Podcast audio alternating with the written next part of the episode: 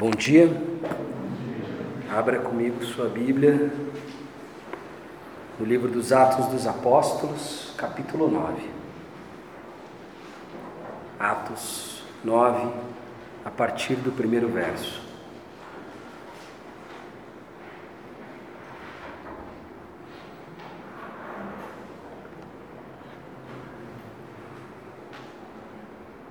Enquanto isso, Saulo ainda respirava ameaças de morte contra os discípulos do Senhor. Dirigindo-se ao sumo sacerdote, pediu-lhe cartas para as sinagogas de Damasco, de maneira que, caso encontrasse ali homens ou mulheres que pertencessem ao caminho, pudesse levá-los presos para Jerusalém. Em sua viagem, quando se aproximava de Damasco, de repente brilhou ao seu redor uma luz vinda do céu. Ele caiu por terra e ouviu uma voz que lhe dizia: Saulo, Saulo, por que você me persegue? Saulo perguntou: Quem és tu, Senhor? E ele respondeu: Eu sou Jesus, a quem você persegue. Levante-se, entre na cidade, alguém lhe dirá o que você deve fazer. Os homens que viajavam com Saulo pararam emudecidos, ouviam a voz, mas não viam ninguém. Saulo levantou-se do chão e, abrindo os olhos, não conseguia ver nada, e os homens o levaram pela mão até Damasco. Por três dias ele esteve cego, não comeu e nem bebeu. Em Damasco havia um discípulo chamado Ananias. O Senhor chamou numa visão: Ananias, eis-me aqui, Senhor. Respondeu ele. O Senhor lhe disse: Vá à casa de Judas, na rua chamada Direita, e pergunte por um homem de Tarso chamado Saulo. Ele está orando numa visão, viu um homem chamado Ananias chegar e impor-lhes as mãos para que voltasse a ver. Respondeu Ananias: Senhor, tenho ouvido muita coisa a respeito desse homem e de todo o mal que ele tem feito aos teus santos em Jerusalém. Ele chegou aqui com autorização dos chefes dos sacerdotes para prender todos os que invocam o teu nome. Mas o Senhor disse a Ananias: Vá, este homem é meu instrumento escolhido para levar o meu nome perante os gentios e seus reis e perante o povo de Israel. Mostrarei a ele o quanto deve sofrer pelo meu nome.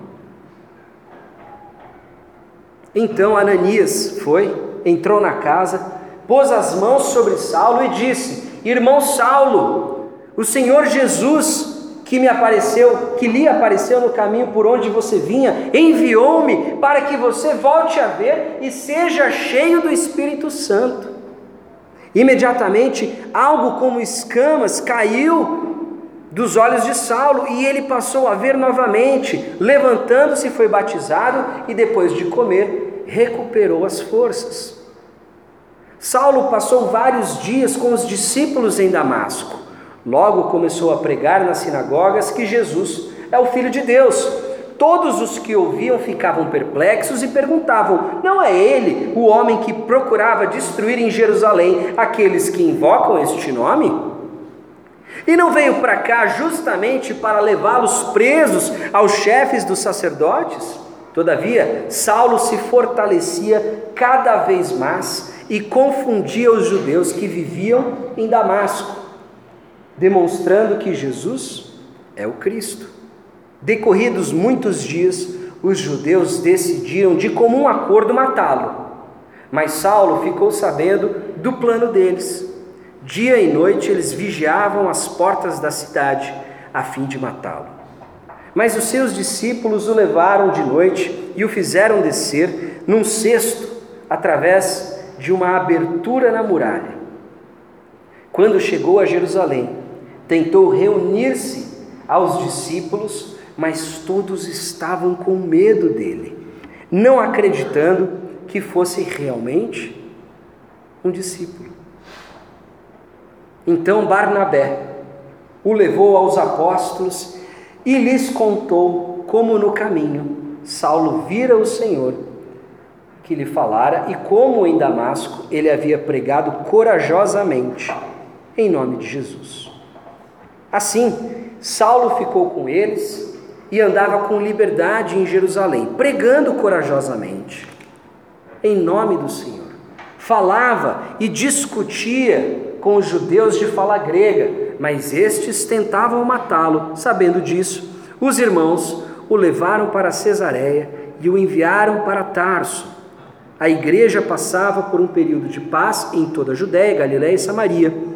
Ela se edificava e, encorajada pelo Espírito Santo, crescia em número, vivendo no temor do Senhor.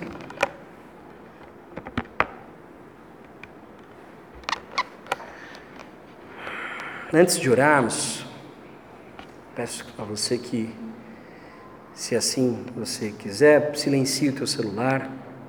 Não permita que nada nesse momento distraia a tua atenção, tire sua atenção. Não permita que você é, venha a estar plenamente aqui. Então, se há algo que possa te distrair, silencie tire do seu alcance. E junto comigo agora, ore, clamando, pedindo sinceramente. Façamos isso como corpo de Cristo, façamos isso como igreja, pedindo para que o Santo Espírito de Deus trabalhe no nosso coração nessa manhã. Vamos orar? Senhor Deus, mais um domingo, mais uma semana, mais um texto, mais um capítulo. Pai,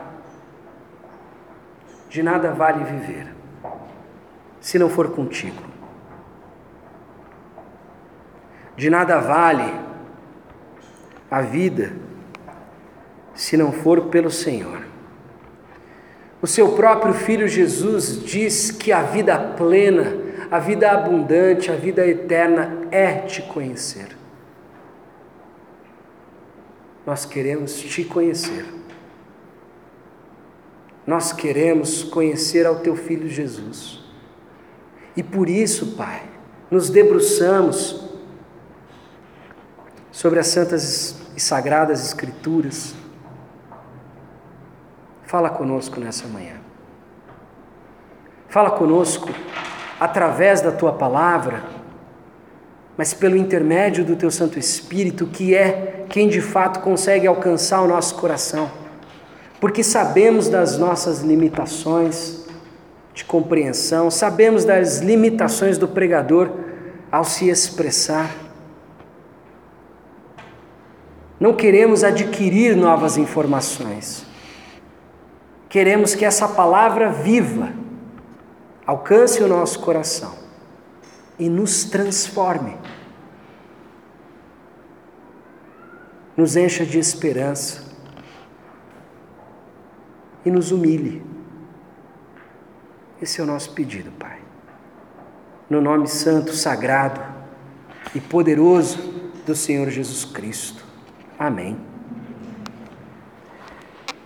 Estamos dando continuidade a essa série de mensagens que tem como texto base o livro dos Atos dos Apóstolos, como de costume, eu, eu faço essa consideração que, apesar da tradição ter nos legado este título, Atos dos Apóstolos, é muito comum entre os teólogos e comentaristas que nós chamemos este livro de Atos do Espírito Santo, porque nós estamos aqui observando essa igreja primitiva, essa primeira geração de cristãos, enfrentando muitos desafios, superando uma série de obstáculos, movidos, encorajados, repletos do Espírito Santo de Deus, que é muitas vezes um tema confuso para a igreja contemporânea. É, muitas Muitas confusões são feitas com base é, neste assunto do Espírito Santo. E é muito interessante observar como vivia, como é, caminhava, como superava os desafios, como respondia ao chamado, como tratava dos seus membros essa igreja capacitada, inflada, movida, dirigida pelo Santo Espírito de Deus. E de certa forma, esse é o fio condutor dessa narrativa que chega a nós nas palavras de Lucas, o evangelista, o mesmo sujeito que escreveu o Evangelho de Lucas, que agora há pouco a gente leu, o relato da ceia. Estamos no capítulo 9, chegando à conversão de um personagem central nessa narrativa, e vocês vão ver que a partir de agora ele vai adquirir cada vez mais e mais espaço, centralidade, holofote. Não é para menos. Olha o que a gente leu no capítulo 8.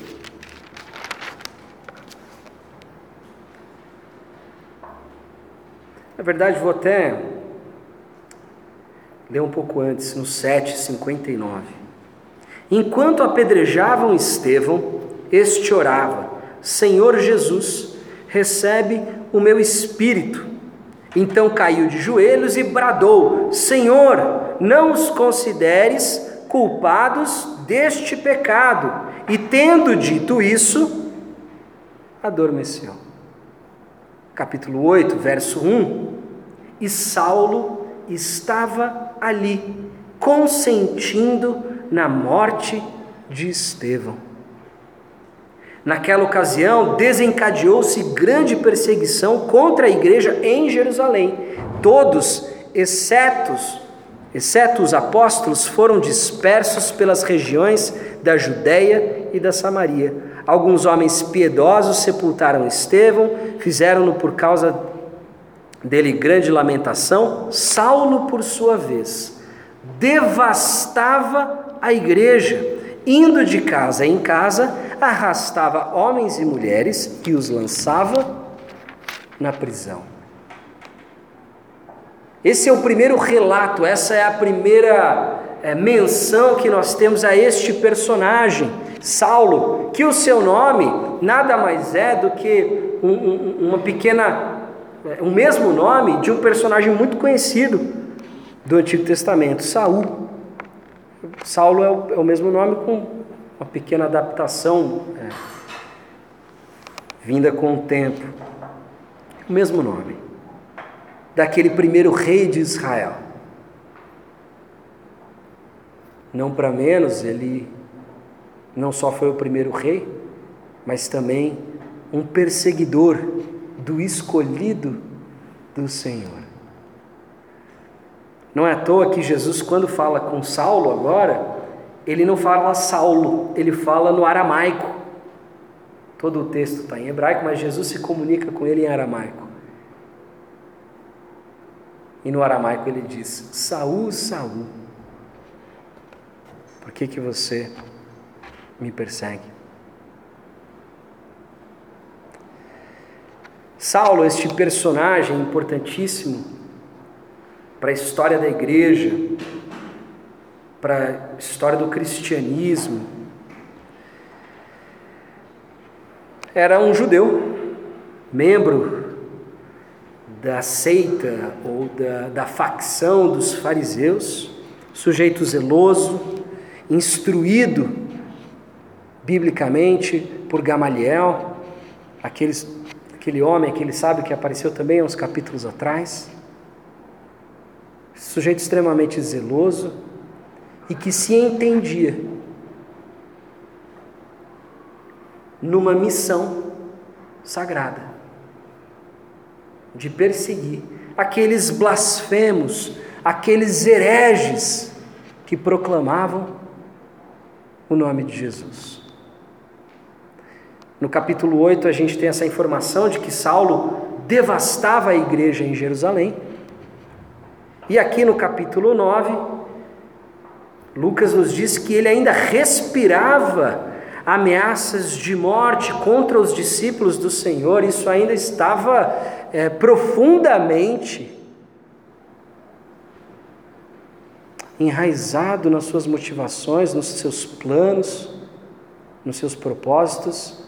Ele não deixou de querer completar essa sua missão que ele considerava santa e sagrada, de perseguir a igreja de Cristo. Para isso, ele conseguiu a autorização dos sacerdotes em Jerusalém, pediu a ele cartas é, e, e, documentos para que eles o, o autorizassem a ir até Damasco, um pouco mais ao norte, na Síria,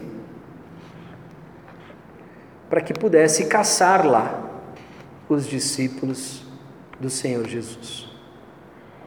Chegando em Damasco, eis que ele é surpreendido por uma luz muito forte o texto não diz literalmente, mas é muito comum para aqueles que conhecem há muitos anos essa história ouvirem falar que Paulo caiu do cavalo, né? Um diz que tinha um cavalo, e se tivesse, provavelmente seria um, um jumentinho, mais do que um cavalo. Mas o texto não diz nem que sim, nem que não. Então a gente pode até supor que ele tenha caído do cavalo. De qualquer forma, o texto diz que ele caiu aquela luz foi demais para ele. E ele não conseguiu ver depois disso. E ele, na verdade, é, ouve uma voz dizendo: Saul, Saul, por que você me persegue? E ele responde: Quem és tu, Senhor? Eu sou Jesus, a quem você persegue. Levante-se, entre na cidade e alguém lhe dirá que você deve fazer. Saulo, tão poderoso, tão articulado, tão corajoso, agora não podia mais ver e precisava de ajuda para ser conduzido. E foi levado a essa cidade. E lá existia um homem chamado Ananias, é importante fazer aqui uma distinção: ele não é o mesmo Ananias, marido de Safira, que morreu depois de ter tentado enganar os apóstolos. Ananias, esse é um outro Ananias, que morava em Damasco, discípulo, diz aqui o texto, de Jesus, esse nome era um nome comum.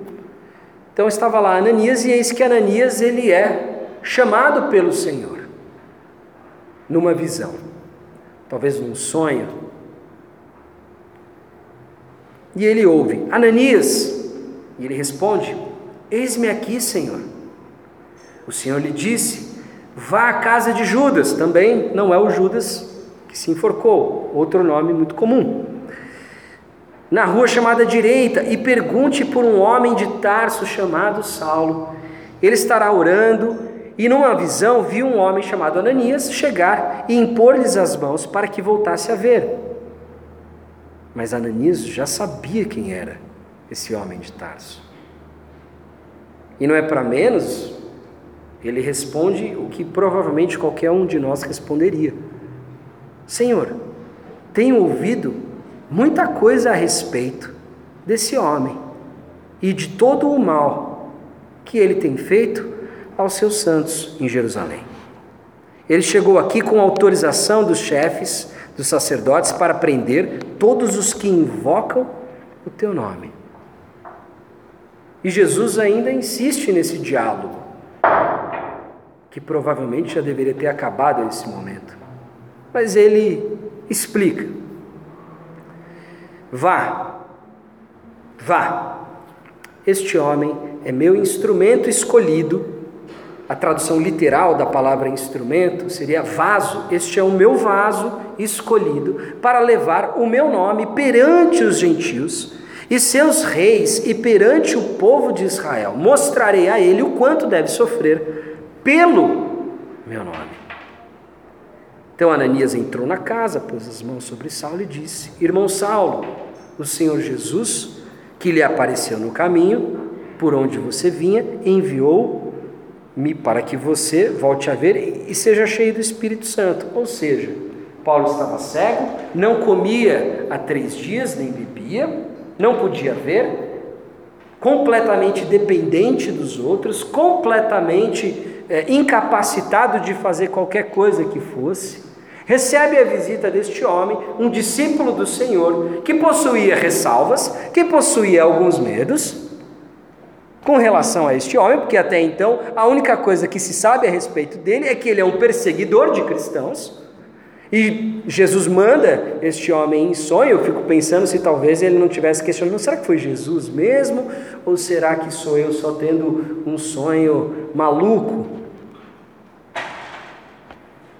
E ele vai até Saulo. E interessante a maneira como ele se refere a Saulo irmão Saulo. Senhor Jesus, que lhe apareceu no caminho, por onde você vinha, enviou-me a você, para que você volte a ver, para que você seja cheio do Espírito Santo.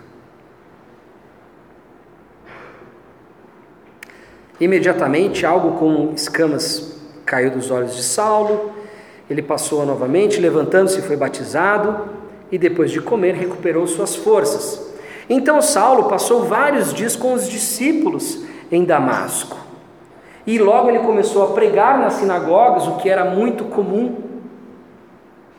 Começou a expor que Jesus era de fato o Cristo, era de fato o Filho de Deus. E não demorou muito para que, em primeiro lugar, as pessoas estranhassem: poxa, não era ele que tinha vindo para cá exatamente para prender esses caras, agora ele está fazendo a mesma coisa, mas tudo bem. Logo em seguida ele começa a ser perseguido. E eis que armam um plano, ficam lá de tocaia, nas portas da cidade. Naquela época, as cidades elas eram cercadas, né, meio que como uma muralha. E aí eles desenvolvem um outro plano, os discípulos. Descem ele por um cesto e ele vai para Jerusalém. Chegando em Jerusalém, ele procura os discípulos e procura os apóstolos. E qual que é a reação deles?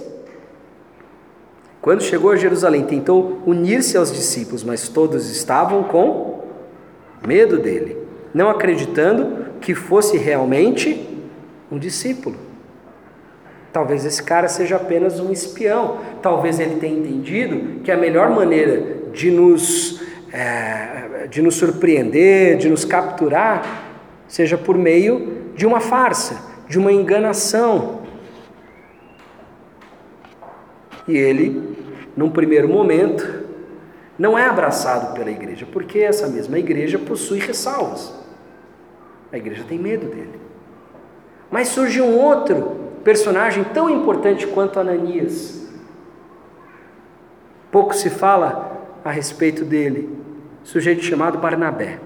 Não é a primeira vez que Lucas o menciona, Lucas já fez uma menção a ele honrosa, afinal de contas, era também um homem sábio, cheio do espírito generoso. Então Barnabé o levou aos apóstolos e lhes contou como no caminho Saulo vira o Senhor, que lhe falara e como em Damasco ele havia pregado corajosamente em nome de Jesus. Então, ele foi aceito, logo Saulo começa a pregar também, naturalmente ele começa a ser perseguido, mas Lucas encerra este, é, é, é, essa, esse trecho, digamos assim, no, no verso 31, dizendo que a igreja passava por um período de paz, afinal de contas, o principal perseguidor agora já não era mais um. E ela se era edificada e era encorajada pelo Espírito Santo, crescia em número, vivendo no temor do Senhor. Este é o resumo do episódio, da cena que nós estamos observando, que nós estamos estudando de hoje.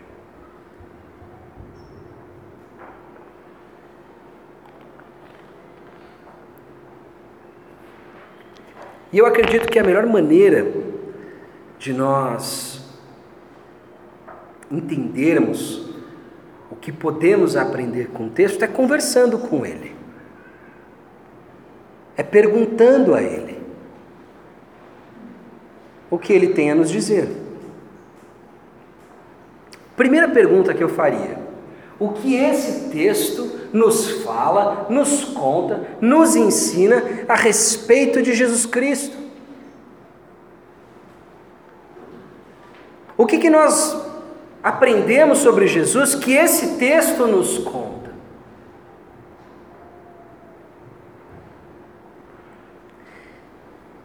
Muito interessante isso. A gente poderia ler o que Jesus fala. Então, ele caiu por terra e uma voz lhe dizia: Saul, Saul, por que você me persegue? Quem és tu, Senhor? Eu sou Jesus a quem você persegue. Levante-se, entre na cidade. Ali alguém lhe dirá o que você deve fazer. Interessante que o texto, nós não temos uma informação a este respeito.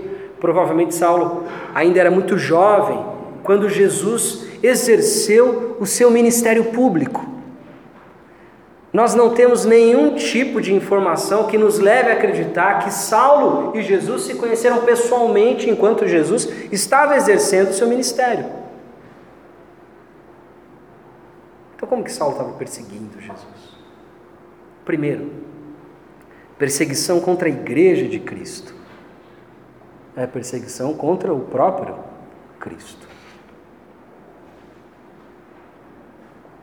Mais uma vez, Jesus afirmando, por meio das Sagradas Escrituras, que Ele e seu corpo são um. Não significa que tudo o que fazem em nome de Jesus, de fato, o represente, mas a sua igreja verdadeira, a igreja que é composta pelos seus filhos, pelos seus escolhidos, ungida, inflada, dirigida pelo Santo Espírito de Deus. É a sua expressão visível, é a sua materialização, é a concretização da presença de Jesus no mundo. Portanto, perseguir a igreja é perseguir ao próprio Cristo. E isso nos leva à pergunta principal é: será que de fato nós somos este corpo? Será que de fato somos extensão da presença de Jesus? Porque, afinal de contas, Saulo estava numa missão sagrada, ele tinha plena convicção de que estava prendendo homens e mulheres culpados de pecarem contra o próprio Deus. Ele estava cheio de si, cheio de razão, cheio de embasamento. Não só pela sua própria consciência, mas também com autorização dos sacerdotes, da liderança do povo de Deus.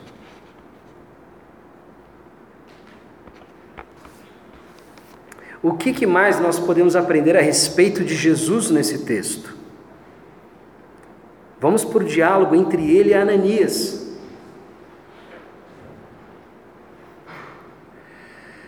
Senhor, tenho ouvido muita coisa a respeito desse homem e de todo o mal que ele tem feito aos teus santos em Jerusalém. Ele chegou aqui com autorização para prender todo mundo. E Jesus diz a Ananias: primeiro, vai, isso é uma ordem. Lembra com quem você está falando? Com o Senhor Jesus. Senhor Jesus não é o bom velhinho, não é o Senhor que você usa como pronome de tratamento para ser mais respeitoso com seu avô. A palavra Senhor no Novo Testamento significa rei. Era o título dado ao monarca. Quírios, Senhor. É desse Senhor que nós estamos falando. O Senhor Jesus falou a ele: vai, primeiro lugar. Eu te chamei, você disse: eis-me aqui, certo? Então tá bom, agora você vai. Mas deixa eu te explicar alguma coisa que eu acho que você não entendeu. Este homem é meu instrumento.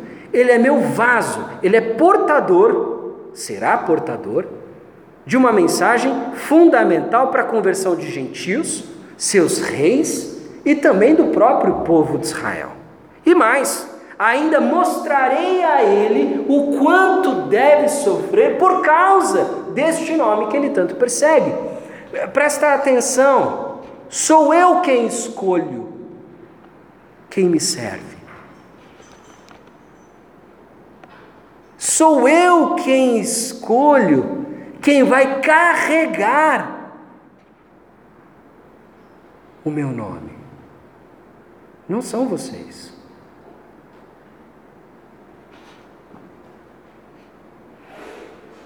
Não são vocês.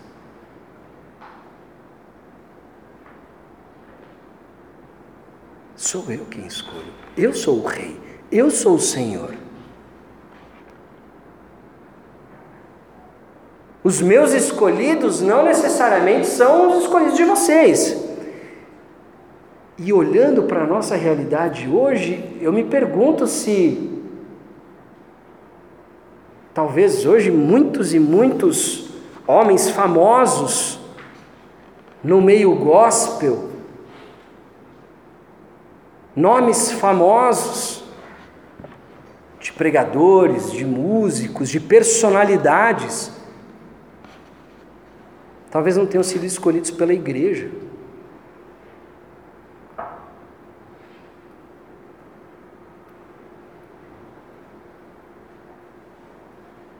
E uma vez eu ouvi uma pessoa disse para mim, assim, eu não acredito no seu chamado. Todo direito.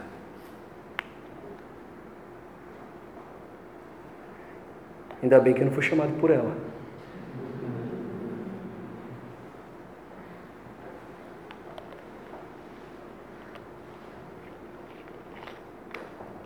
que, que aprendemos sobre Jesus neste texto?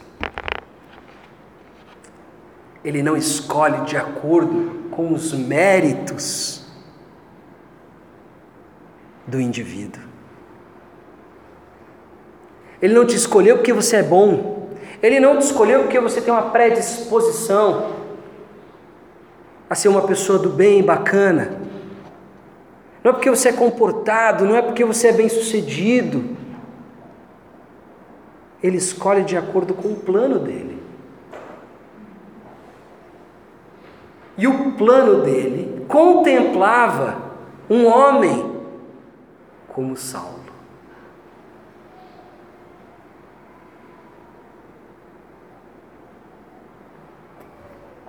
O que mais que nós aprendemos neste texto? Por exemplo, uma outra pergunta que vale a pena ser feita ao texto. O que, que esse texto nos ensina? O que, que essa história nos ensina a respeito de conversão?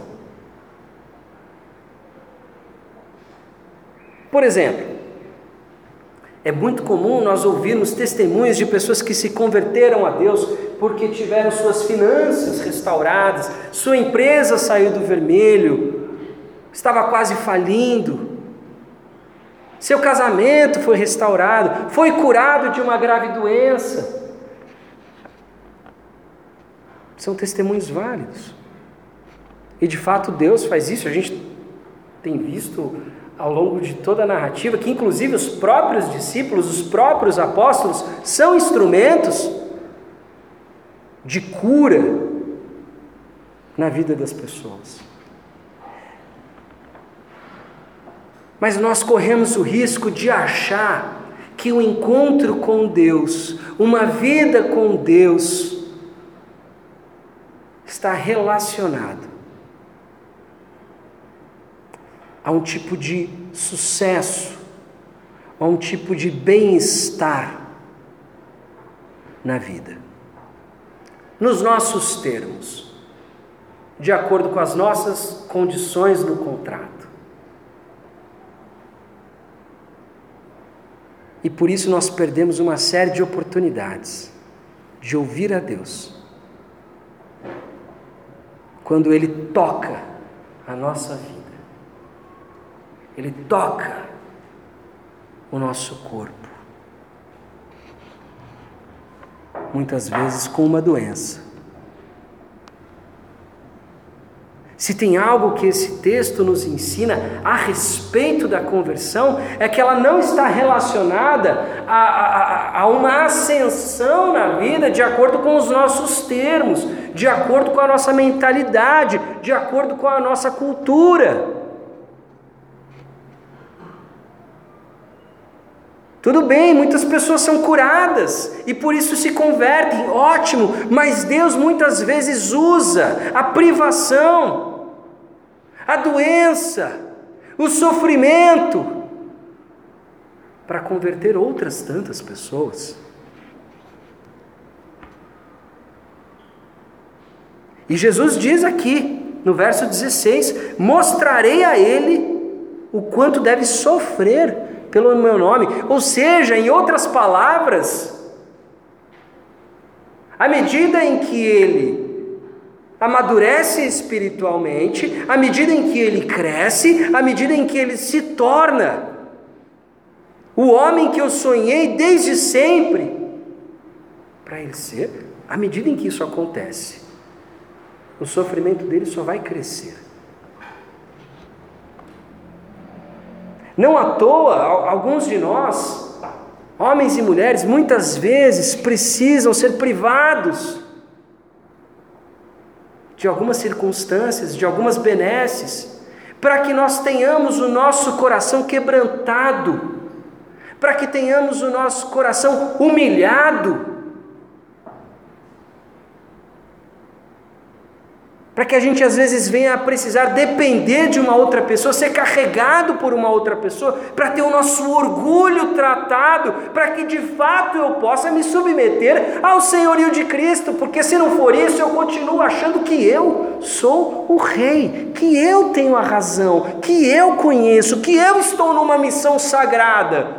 Não tem nada mais arrogante, não tem nada mais soberbo do que achar que você é um tipo de escolhido diferenciado de todos, que tem você uma missão, a vontade de Deus para a minha vida, o chamado de Deus para a minha. O chamado de Deus é o mesmo para todos os seus filhos, para que sejamos testemunhas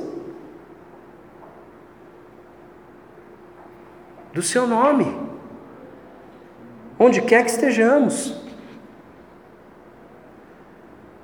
Existem dons diferentes, capacitações pelo Espírito que são diferenciadas, mas o chamado é o mesmo. Quantos de nós não precisam de um tratamento? De uma purificação, ser levado ao fogo da purificação, porque o fogo da purificação separa aquilo que é palha, aquilo que é consumido, do metal precioso. Que no fogo é purificado. Então, esse texto nos ensina que conversão é bem diferente daquilo que a gente aprende num viés teológico de prosperidade. Dizendo coisas como eu sou filho do rei, então eu tenho que andar com um carro bom,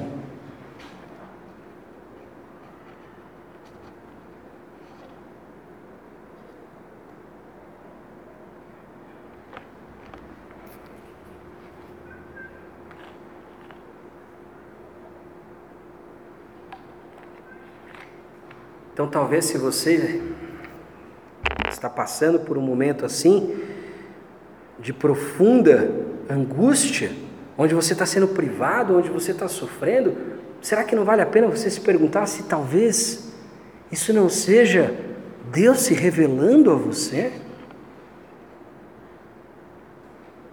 Deus te tomando pela mão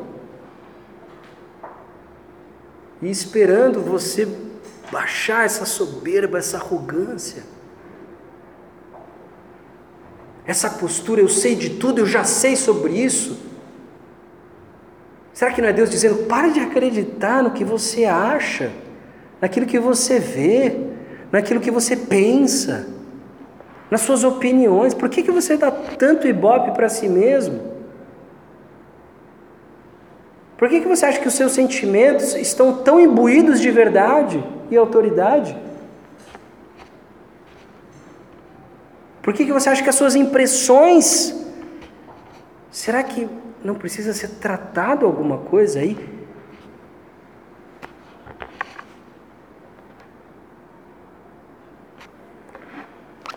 E tem uma outra pergunta que eu queria fazer ao texto. O que que essa história nos ensina a respeito da igreja?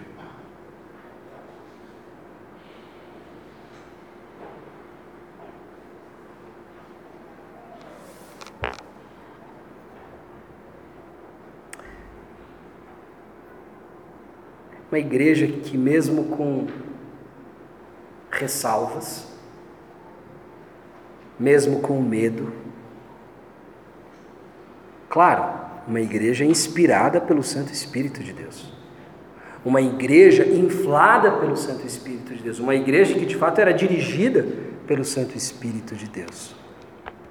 Apesar dos medos que vão continuar existindo, apesar dos receios que vão continuar, apesar de talvez existir algum tipo de sentimento de retaliação ou de vingança, é uma igreja que é agora provada,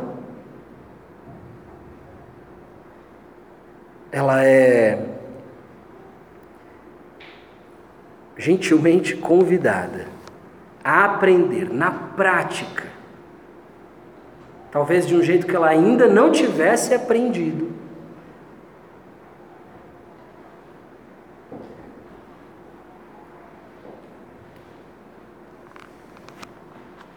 O mandamento de Jesus, aquele a respeito dos inimigos, porque afinal de contas, como pode como pode acontecer a conversão de um inimigo?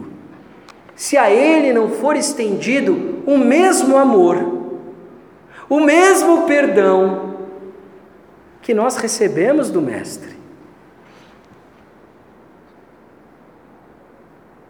Como pode uma vida ser transformada? Como que alguém pode se transformar de água em vinho?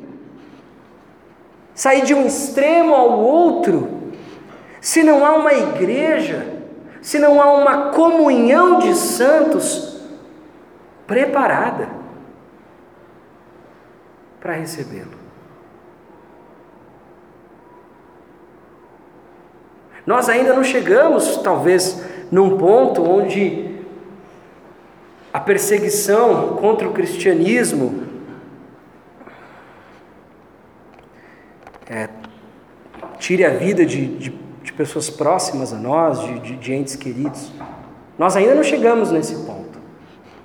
Tira a liberdade. Em alguns lugares do mundo isso é uma realidade. Você morre por crer em Jesus Cristo. Você é preso, você é torturado.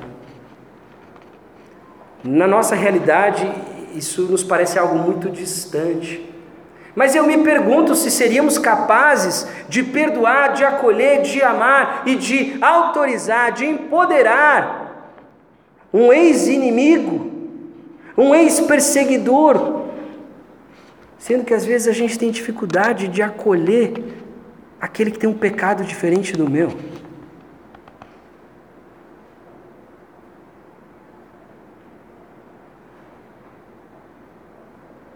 Aquele que tem uma fraqueza diferente da minha. Aquele que cai num determinado ponto, num determinado aspecto, num pecado, numa transgressão, eu não consigo estender a mão a Ele e. Será que de fato estamos preparados para, acolher tamanho desafio? Vamos lembrar que Paulo estava presente e consentindo na execução do primeiro mártir da igreja, um sujeito chamado Estevão. E Estevão, enquanto era apedrejado, assim como o seu mestre, assim como o seu Senhor, perdoou aqueles que lhe faziam isso. E eu me pergunto: será que somos essa igreja inspirada pelo Santo Espírito de Deus a ponto de sim sentir medo, sim ter ressalvas. Mas apesar disso, colocando isso de lado, me dirigir àquele que antes, até então, era alguém que provocou muitos males a nós.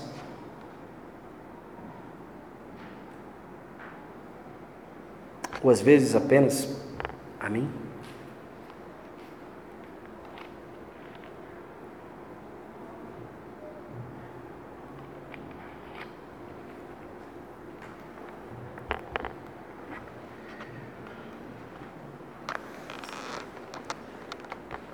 Interessante que esses personagens não são muito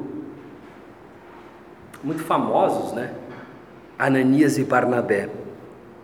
E eu queria hoje dar atenção a eles, ou pelo menos, se não atenção exatamente, mas eu queria fazer uma menção honrosa à vida desses homens.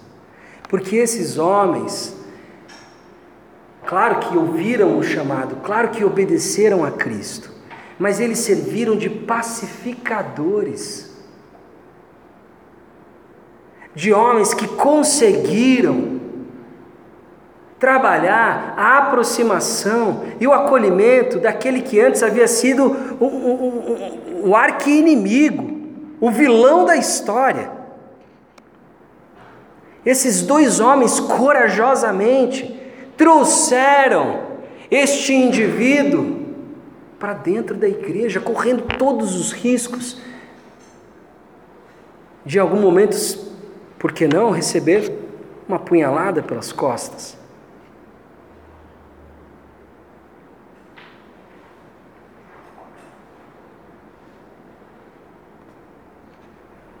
Ananias e Barnabé.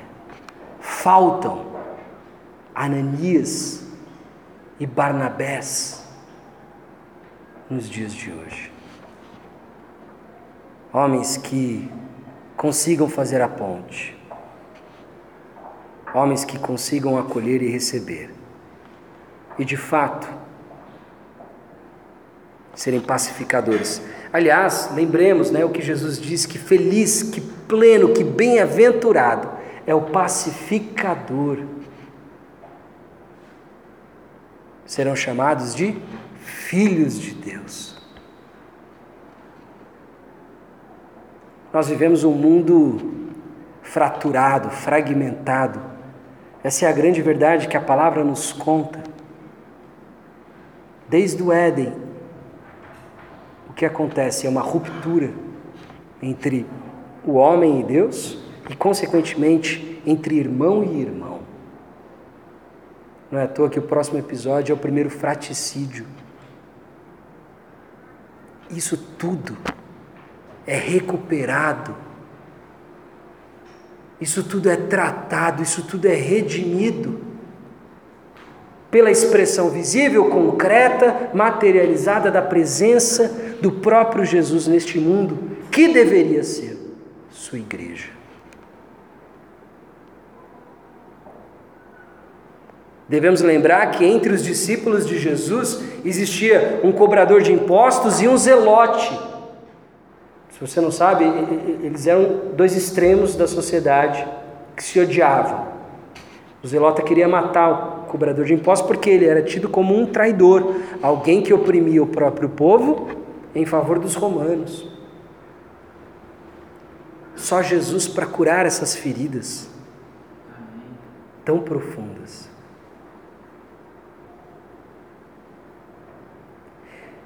E eu concluo essa leitura, essa observação a respeito dessa cena,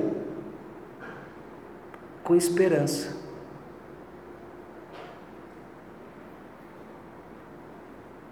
Com muita esperança. Sabe por quê? Olha o que Paulo diz a respeito da sua própria conversão. Palavras do homem, do cara. Estão na sua primeira carta a Timóteo um dos seus discípulos. Capítulo 1, verso 12, ele diz assim: Dou graças a Cristo Jesus, nosso Senhor, que me deu forças e me considerou fiel, designando-me para o ministério, a mim que anteriormente fui blasfemo, perseguidor e insolente, mas alcancei misericórdia porque eu fiz por ignorância e na minha incredulidade, contudo, a graça de nosso Senhor transbordou sobre mim com a fé e o amor que estão em Cristo Jesus. Verso 15. Essa afirmação é fiel e digna de toda a aceitação. Cristo Jesus veio ao mundo para salvar os pecadores, dos quais eu sou o pior. Mas por isso mesmo alcancei misericórdia, para que em mim, o pior dos pecadores, Cristo Jesus demonstrasse toda a grandeza da sua paciência, usando-me como um exemplo para aqueles que nele haveriam de crer para a vida eterna. Ao Rei eterno, o Deus único, imortal e invisível, sejam honra e glória para todos sempre. Amém. Eu fiquei pensando naquilo que aquela pessoa me disse uma vez que não acreditava no meu chamado. E eu falei: se não for por isso, eu não quero viver. A história desse homem, que se considera o pior dos pecadores, me inspira. Porque se aconteceu com ele, por que, que não pode acontecer comigo? Se aquele que foi responsável, talvez, não só por prisões, mas por mortes de cristãos, foi perdoado e foi transformado num instrumento poderoso nas mãos de Deus e do próprio Senhor Jesus, por que não eu?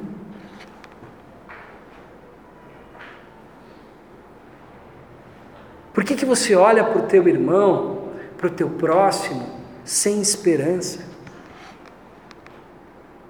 Por que, que você olha para você mesmo sem esperança? E você já decide que tudo o que aquela pessoa é, é definido pelo pecado dela.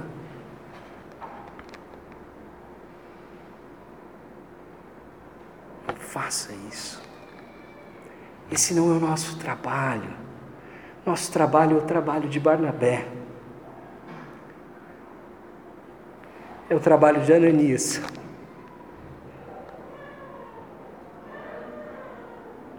Que pegam pela mão aqueles que estão desacreditados, aqueles que estão sem esperança, aqueles que de fato entenderam o tamanho, o tamanho do pecado, o tamanho da transgressão, o tamanho da ofensa dele contra Deus. Nosso trabalho é, é, é, o, é o trabalho desses homens que pegam essas pessoas pela mão e estendem a ela o mesmo amor, o mesmo perdão, porque não foi negado a você não foi negado a mim. Não somos nós quem escolhemos os filhos de Deus, é Ele quem os escolhe.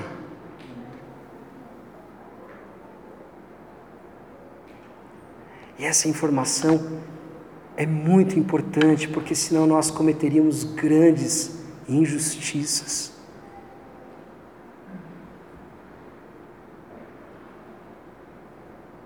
Ao mesmo tempo que essa história de Paulo me humilha, me faz perceber que, tão ruim quanto ele, ou pior eu sou, me enche de esperança, porque se ele foi usado, se ele foi escolhido, por que não você? Esses dias eu estava conversando com, com uma pessoa que passando por eh, problemas conjugais, dizia: Poxa, mas eu vou ter que passar 40, 50 anos vivendo assim, desse jeito? Uma situação ruim no casamento. E foi quando eu, eu entendi. A fala dele pressupunha a crença na incapacidade de mudança. Mas a fé cristã, ela vai na contramão. Se um perseguidor pode ser convertido em aliado, se um inimigo pode ser transformado em irmão, há esperança para você, para mim e até mesmo para aqueles que você considera o que há de pior no mundo. Eu creio nisso. E eu me sinto autorizado a vir e abrir a Sagrada Escritura com vocês todos os domingos, só por isso. Não tem mérito meu. Não tem predisposições minhas ou características minhas que justifiquem isso. Unicamente essa verdade, que é digna de toda aceitação. Cristo Jesus veio ao mundo para salvar os pecadores, dos quais eu sou o pior. Mas por isso mesmo alcancei misericórdia, para que em mim, o pior dos pecadores, Cristo Jesus, demonstrasse toda a grandeza da sua paciência, usando-me como exemplo para aqueles que nele haveriam de crer para a vida eterna. Não é porque eu sou o melhor dos melhores, é porque eu sou o pior dos piores.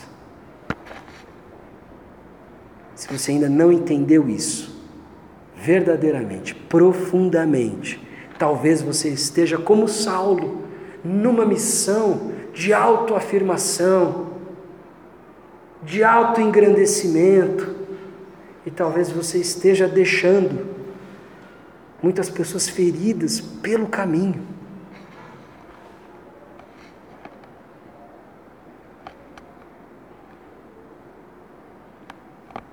Está na hora da gente, quem sabe, cair, ter a nossa visão comprometida, os nossos sentidos, ter que pedir ajuda, baixar a cabeça e experimentar todo o amor que Deus pode nos dar por meio da sua igreja.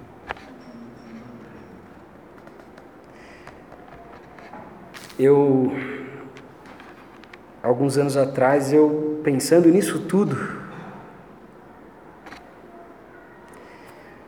eu condensei isso numa letra, numa, numa canção.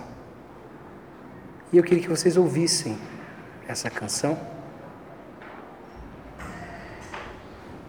Se você conhece, já, já, já tem familiaridade com ela, fique à vontade. Mas se não, observe, pense, reflita sobre isso. Como vive o povo de Deus? Porque de fato, esse chamado e essa, esperança se estendem a todos, isso é verdade. Mas você precisa ser convertido, você precisa ser transformado. Não basta acreditar que isso aconteceu lá atrás. Você precisa ser parte deste movimento, ser instrumento, ser vaso nas mãos deste Senhor, para que o nome dele continue a ser proclamado e glorificado. E o povo de Deus vive dessa forma. Medite nisso.